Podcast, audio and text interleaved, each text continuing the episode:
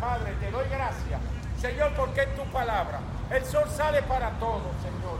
La lluvia caído para todos.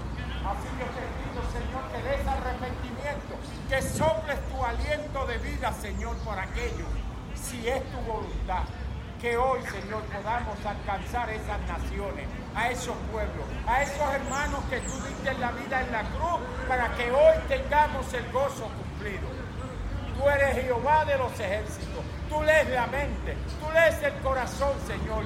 Nada de mi vida te es oculto, porque yo te he confesado y te seguiré confesando a mis hermanos que no conozco, porque la gloria